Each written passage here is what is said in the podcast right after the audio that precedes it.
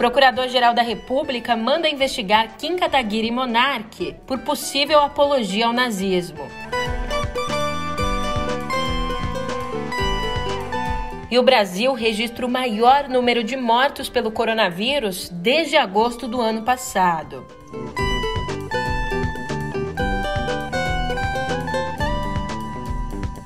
Por fim, o TSE aprova por unanimidade a criação do União Brasil.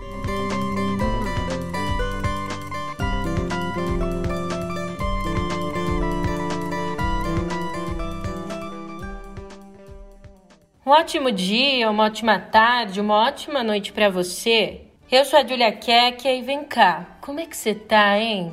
Na verdade, um ótimo dia é exagerar. Hoje a gente começa a nossa conversa aqui falando sobre uma notícia séria, tocando em uma ferida profunda. À frente de um dos podcasts de maior audiência do país, o apresentador Monarque defendeu a existência de um partido nazista. E as consequências disso, até agora, eu te conto no pé do ouvido.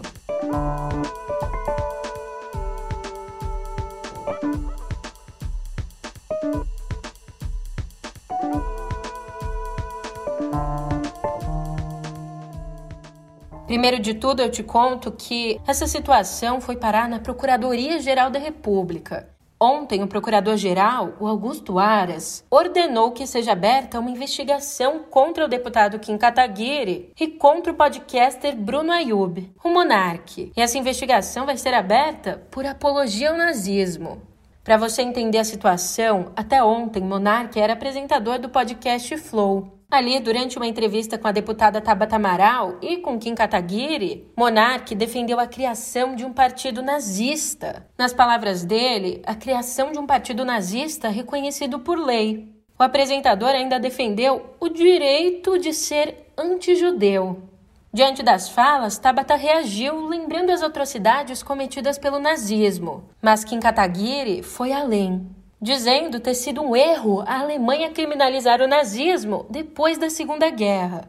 A declaração de Monarque provocou revolta entre os patrocinadores do podcast e entre antigos entrevistados, além de protestos e posicionamentos de entidades de direitos humanos. Mais tarde, ele publicou um vídeo pedindo desculpas e admitindo que estava bêbado durante o programa. Um pouco de compreensão são quatro horas de conversa, a gente, eu estava bêbado, fui insensível sim, errei na forma com que eu, eu, eu me expressei, dá a entender que eu estou defendendo coisas abomináveis e peço desculpas a toda a comunidade judaica, desculpa mesmo, não queria ser insensível, não foi minha intenção. Diante de toda a situação, Monark foi excluído do podcast e também da sociedade na empresa que o produz. Ainda depois dessa fala de Monark, pelo menos 29 episódios antigos do Flow foram retirados do ar. Entre eles estavam entrevistas do cantor Lucas Silveira, do youtuber Felipe Castanhari e da advogada Gabriela Prioli, que pediram a remoção das participações no podcast. Nas redes sociais, os ministros Gilmar Mendes e Alexandre de Moraes, do Supremo Tribunal Federal, lembraram que a apologia ao nazismo é crime no Brasil. E sobre a justificativa de Monarque de que ele estava bêbado no programa, Marcos Nogueira, do blog Cozinha Bruta, foi cirúrgico ao dizer: parem de culpar a cachaça pela maldade dos homens. De fato, a internet tem aberto espaço para discursos que antes não tinham voz. Só que essa pseudo-democratização da internet trouxe à tona discursos de ódio, e vale a gente trazer para essa discussão uma colocação do jornalista Milor Fernandes, que dizia que não se amplia a voz dos imbecis. Será que essa afirmação vale para a internet? Essa pergunta os jornalistas Pedro Doria e Cora Ronay respondem no novo episódio de Pedro e Cora. O link para você assistir está na descrição do nosso podcast. Voltando agora às notícias, o governador de São Paulo, João Dória, que venceu as prévias do PSDB, mas estagnou nas pesquisas eleitorais, tem enfrentado uma rebelião de nomes tradicionais entre os tucanos. Parte desse grupo se reuniu em Brasília, na casa do ex-ministro Pimenta da Veiga. E ali esse grupo defendeu a desistência de Dória na corrida ao Planalto. Caso a desistência não aconteça, entre as alternativas estariam o apoio à candidatura da senadora Simone Tebet, que hoje aparece atrás de Dória nas pesquisas, ou também o lançamento do governador gaúcho Eduardo Leite por outro partido, já que ele foi derrotado nas prévias do PSDB. Por sinal, Leite já foi convidado a se filiar ao PSD. Ainda de olho nas eleições, ontem o Tribunal Superior Eleitoral aprovou por unanimidade a fusão do PSL e do DEM no União Brasil, ou seja, aprovou a criação do União Brasil. Esse novo partido nasce aí com a maior bancada no Congresso, somando 81 deputados e 7 senadores, além de ter nas mãos a maior fatia do fundo eleitoral, mais ou menos um bilhão de reais, mas ó, esse número de parlamentares deve diminuir logo logo, com o êxodo, por exemplo, da ala bolsonarista do PSL. E para você entender, no caso aí da fusão ou da criação de um novo partido, a Justiça Eleitoral permite aí a desfiliação de ocupantes de cargos proporcionais, de vereadores, de deputados federais e estaduais, sem que eles percam o mandato. E você já viu que ontem foi um dia cheio, né? Pois então, ontem também o ministro do Supremo, Alexandre de Moraes, autorizou o compartilhamento das provas obtidas pela Polícia Federal na investigação sobre o vazamento de dados sigilosos feito por Bolsonaro. Só que aqui não se trata de um compartilhamento geral, não. Com a autorização de Alexandre de Moraes, essas provas podem ser compartilhadas com uma outra investigação da Polícia Federal que apura a atuação de uma suposta milícia digital contra as instituições democráticas no país. Seria aí o compartilhamento de provas de uma investigação com outra investigação. E agora cabe aos investigadores decidirem se incluem ou não o presidente no segundo inquérito. Ainda no âmbito da justiça, como se não bastassem todas as facilidades criadas pelo governo nos últimos três anos para aquisição de armas, agora, como revela o painel, o ministro da Justiça, Anderson Torres, quer que Bolsonaro edite uma medida provisória anistiando os donos de armamento irregular. Sendo aí uma antiga reivindicação da bancada da bala, a medida provisória permitiria a esses proprietários legalizar as armas sem multa ou punição.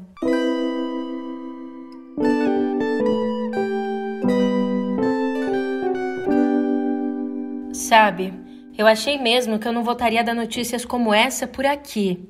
Mas, por conta da Omicron e do descaso com a vacinação, o número de mortes pelo coronavírus aqui no Brasil voltou ao patamar de cinco meses atrás. Ontem foram registrados 1.174 óbitos, a maior quantidade de pessoas mortas desde agosto de 2021. A média móvel de 823 mortes trouxe uma alta de 123% em relação ao período anterior. E, de acordo com as secretarias de saúde do Amazonas, de Minas Gerais e de São Paulo, a maioria das vítimas da atual onda da pandemia são pessoas que não se vacinaram ou não completaram o esquema vacinal. Diante desse cenário, a situação das UTIs para Covid é considerada crítica em oito estados e no Distrito Federal. E quando a gente fala aqui de situação crítica, estamos olhando para UTIs com ocupação acima de 80%. Tem noção? Hoje, a pior perspectiva é em Rondônia, que tem 92% dos leitos de Covid ocupados. Enquanto isso, a Johnson Johnson suspendeu temporariamente a produção da vacina Janssen a única fábrica que produz esse imunizante contra o coronavírus e que fica lá na cidade holandesa de Leiden, teria deixado de lado a produção da vacina por estar focada no desenvolvimento de outros produtos mais lucrativos. Apesar da paralisação, a empresa diz ter estoques para garantir a entrega da vacina. Aliás, hoje, o Brasil tem 32 milhões de doses da Janssen, a vacina de dose única, paradas num depósito do Ministério da Saúde em Guarulhos.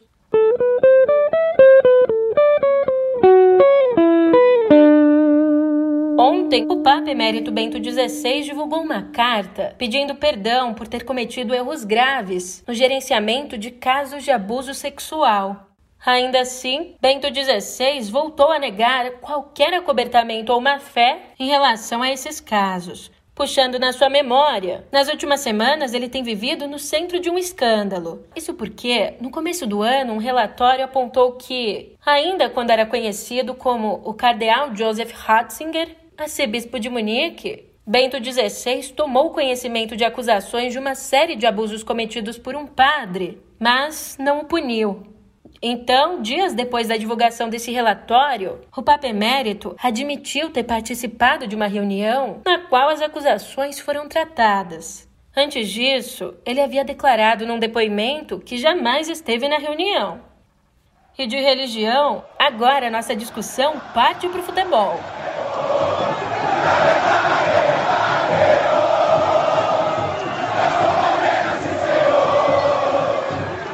Alô, palmeirense! Ontem, o Verdão conquistou uma vaga na final do Mundial de Clubes ao vencer o time Al-Ahly do Egito por 2 a 0. O jogo aconteceu em Abu Dhabi, na capital dos Emirados Árabes.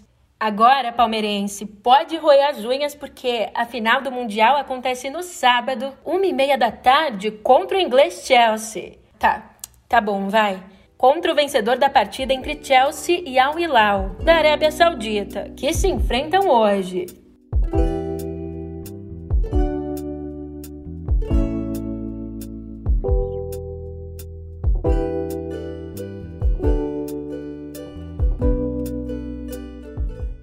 Desde o começo do ano, o governo federal vem ameaçando um corte na Lei Rouanet. Acontece que, nessa terça, a ameaça deixou de ser ameaça. Ontem, o governo de fato formalizou as mudanças nas regras de financiamento a projetos culturais por meio da Rouanet, a lei de incentivo à cultura criada lá em 1991.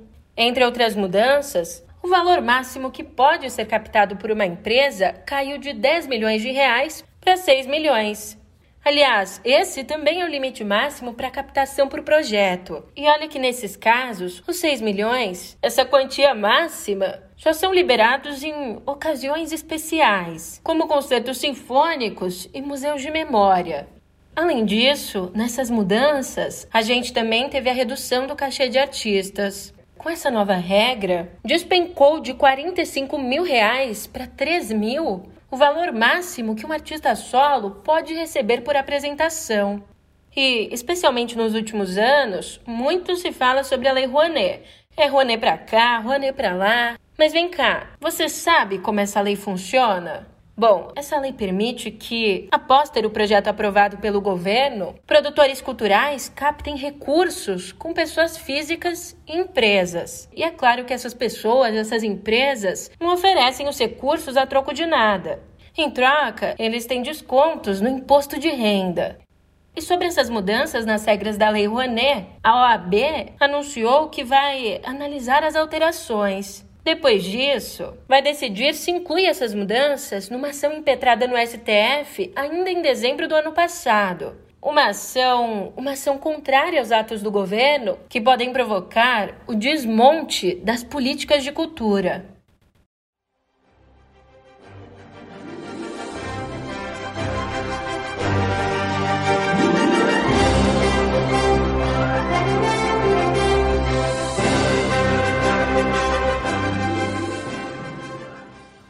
Agora sobre coisa boa, tempos de Oscar, que maravilha, hein? Ontem foi divulgada a lista de indicados ao prêmio. E, de longe, o longo ataque dos cães, de Jenny Campion, saiu na frente, mas assim, igual Lewis Hamilton, com a maior quantidade de indicações.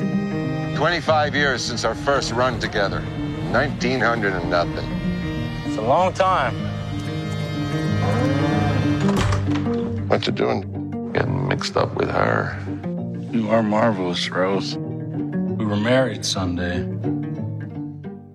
Esse filme, produzido pela Netflix, concorre em 12 categorias, incluindo melhor filme, melhor direção e também todos os prêmios de interpretação. Jenny Campion, que já disputou a estatueta dourada ainda em 1993 pelo filme O Piano, agora se torna a primeira mulher cineasta indicada duas vezes ao Oscar. Quem pode, pode, né? Well, brother Phil.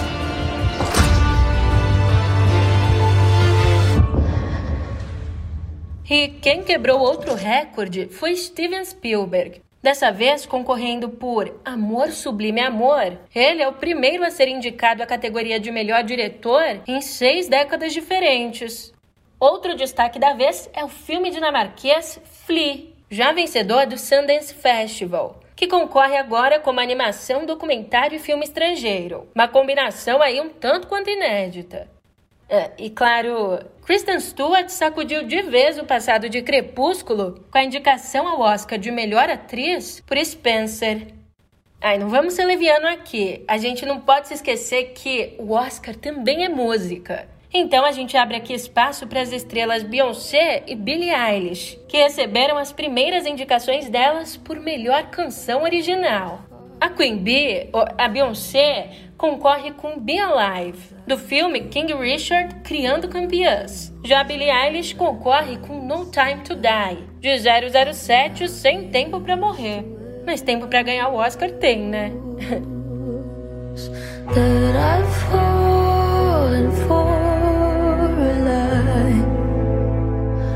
You were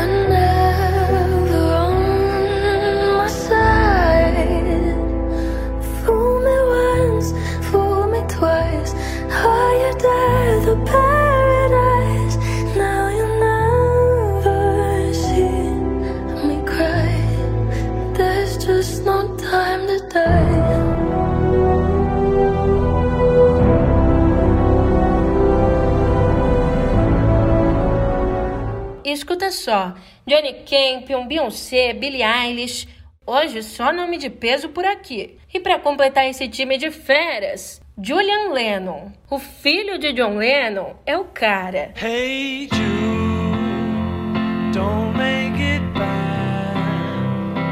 Take a sad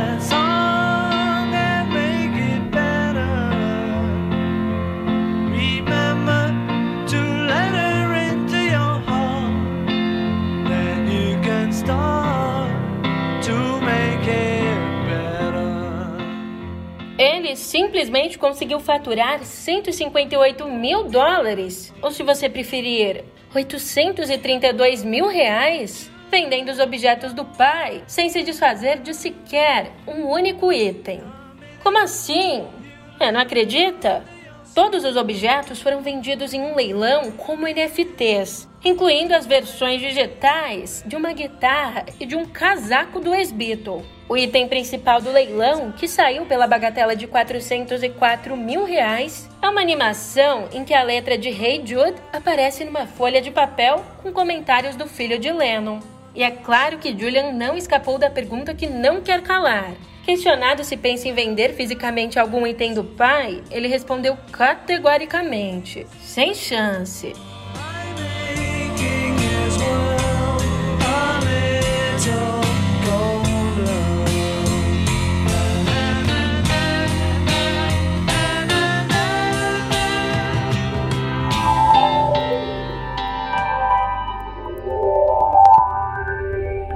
Janeiro agora, é, no mês passado, a Anatel liberou a Starlink para fornecer internet no Brasil. Daí, a operadora via satélite do bilionário Elon Musk divulgou os preços do serviço aqui no nosso país. Tá sentado? E se tá sentado, tá de boca fechada para o queixo não cair? Bom, vamos lá então. A empresa promete uma rede de até 500 megabytes por segundo, sendo que a assinatura e os equipamentos já podem ser reservados e devem custar aí ao consumidor mais ou menos 10 mil reais por ano. E isso fora os impostos. Esmiuçando aqui, o plano de internet disponível oferece velocidade de download de 150 até 500 megabytes por segundo e vai custar aí 530 reais por mês. Já o equipamento adquirido à parte sai por 2.670 reais. Vale ressaltar que o frete também não está incluso no preço. Essa operação deve começar aqui no Brasil nos próximos anos. E, ao pousar aqui nas nossas terras, a ideia da Starlink é que a tecnologia possa resolver o problema de conexão de internet, principalmente nas áreas rurais, onde a fibra ótica, por exemplo, tem dificuldade aí para chegar. E agora a gente conversa sobre o TikTok. A rede social está trabalhando aí em formas de classificar e restringir vídeos por faixa etária. O objetivo é impedir que conteúdos adultos cheguem aos adolescentes que usam o aplicativo. Para isso, a plataforma tem realizado testes para definir como o conteúdo classificado para adultos poderia ser bloqueado às contas usadas por jovens, seja bloqueado pelo próprio usuário ou pelos pais e responsáveis dele. Além dos conteúdos adultos, o TikTok também tem sido muito criticado por postagens que promovem transtornos alimentares.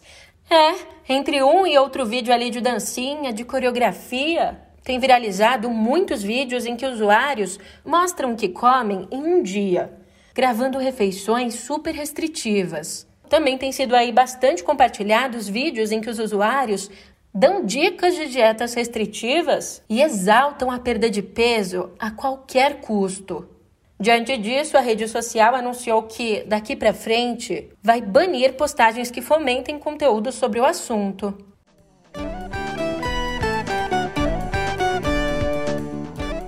E hoje os nossos assuntos terminam por aqui. Mas eu te vejo amanhã com mais notícias saindo do forno. Até lá!